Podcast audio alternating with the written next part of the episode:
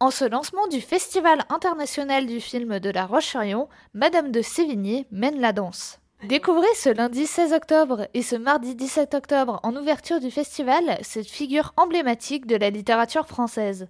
Plongeons ensemble dans le film d'Isabelle Brocard et de cette épistolière. Marie de Rabutin-Chantal est une figure illustre du XVIIe siècle.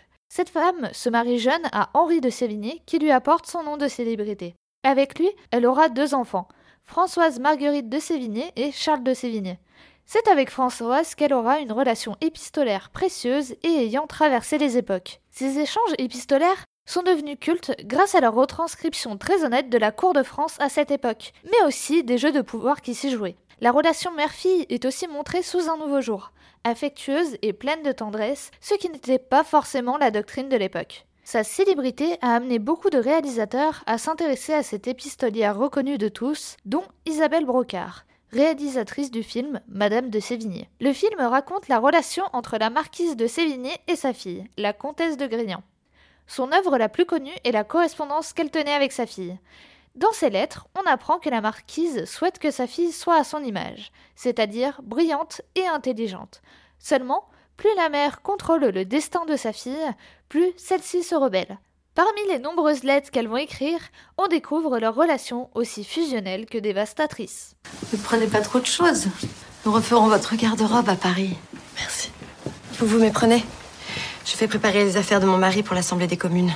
Dieu seul sait comment nous parviendrons à gouverner ce pays si l'on nous refuse toujours cet argent. Nous Oui, le comte et moi. Mon mari a besoin de mon soutien et de mes conseils.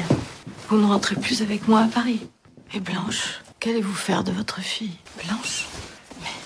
Mon mari l'a déjà envoyé chercher, il ne vous l'a pas dit?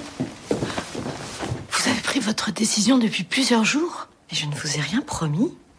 Vous voulez imaginer Je suis tout entière au service de mon mari, que j'aime. Mais c'est quelque chose que vous ne semblez pas comprendre. Pourquoi ne m'avoir rien dit? Vous n'écoutez que ce que vous voulez entendre. Ne vous étonnez pas qu'on ait du mal à vous parler. À l'écran, Madame de Sévigné est interprétée par Karine Viard, connue pour son acting poignant dans le film Haut les cœurs, et dans la famille Bélier. Quant à la comtesse de Grignan, sa fille, elle est jouée par Anna Girardot, célèbre pour ses rôles féminins remarqués, comme dans le film L'homme idéal aux côtés de Pierre Ninet ou encore dans la série satirique Le flambeau, les aventuriers de Chupacabra où elle interprète Anne. Le film met en évidence cette correspondance mythique devenue une œuvre majeure de la littérature française. Celui-ci place au centre le département de la Drôme. En effet, l'épistolière française passe ses derniers jours auprès de sa fille dans son château de Grignan. Il était essentiel de tourner dans le château le plus important de la vie de Madame de Sévigné. Il est important aussi de souligner que pour Isabelle Brocard, le film n'est pas seulement un film d'époque, mais plutôt un reflet de notre société actuelle à travers la plus célèbre des épistolières. Le film sort en salle pour la Saint-Valentin 2024, il a déjà été présenté au Festival du film francophone d'Angoulême, et il sort en avant-première durant l'ouverture du Festival international de La Roche-sur-Yon, ce lundi 16 octobre à 19h30, en présence de la réalisatrice Isabelle Brocard.